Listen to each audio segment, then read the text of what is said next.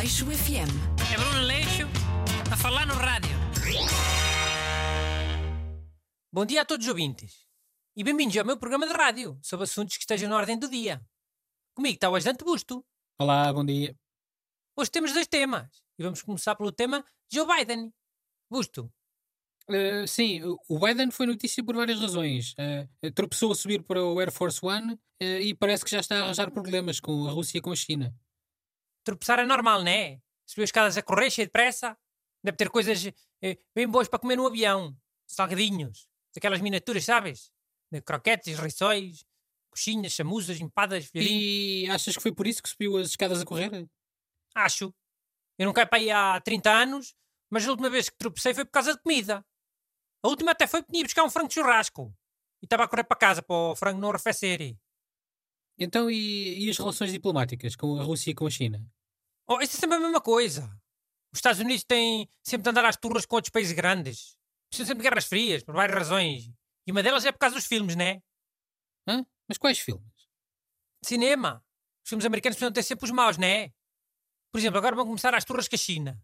Mas vê se o próximo mal do Rocky não é um chinês. Grandão, muito mau. A América faz sempre isso.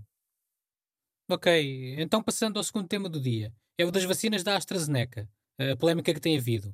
Com as reações adversas que houve em algumas pessoas que tomaram essa vacina. E a suspensão que houve e tudo. Sim. O que é que achas disso? Agora há muitas pessoas desconfiadas e com medo da vacina da AstraZeneca.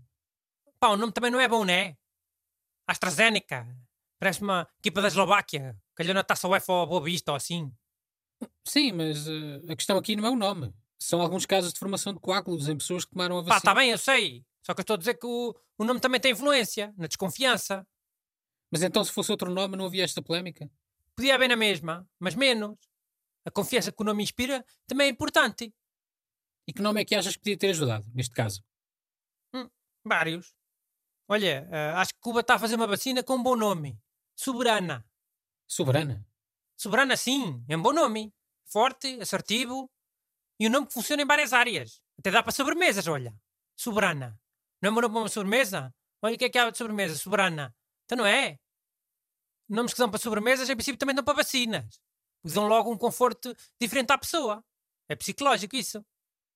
Hum, ok. Então, por exemplo, Brigadeiro era um nome melhor para a vacina? É isso? Eu acho.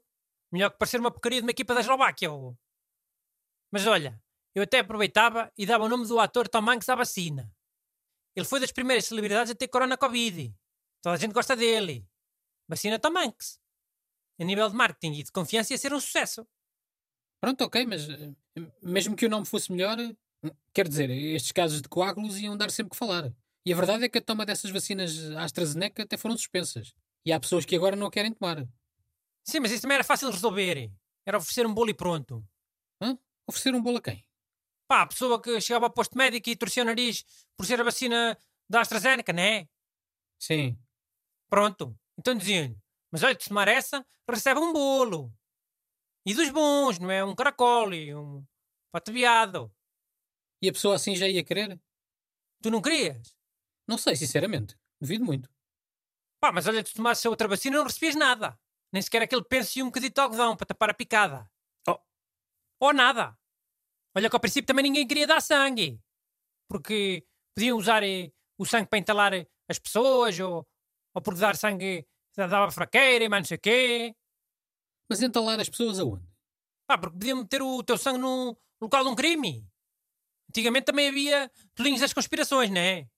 Agora nota-se mais por causa da internet. Nunca ouvi falar dessa teoria de- usarem o sangue doado para incriminar as pessoas. Falava-se nos cafés. Os cafés eram a internet antigamente.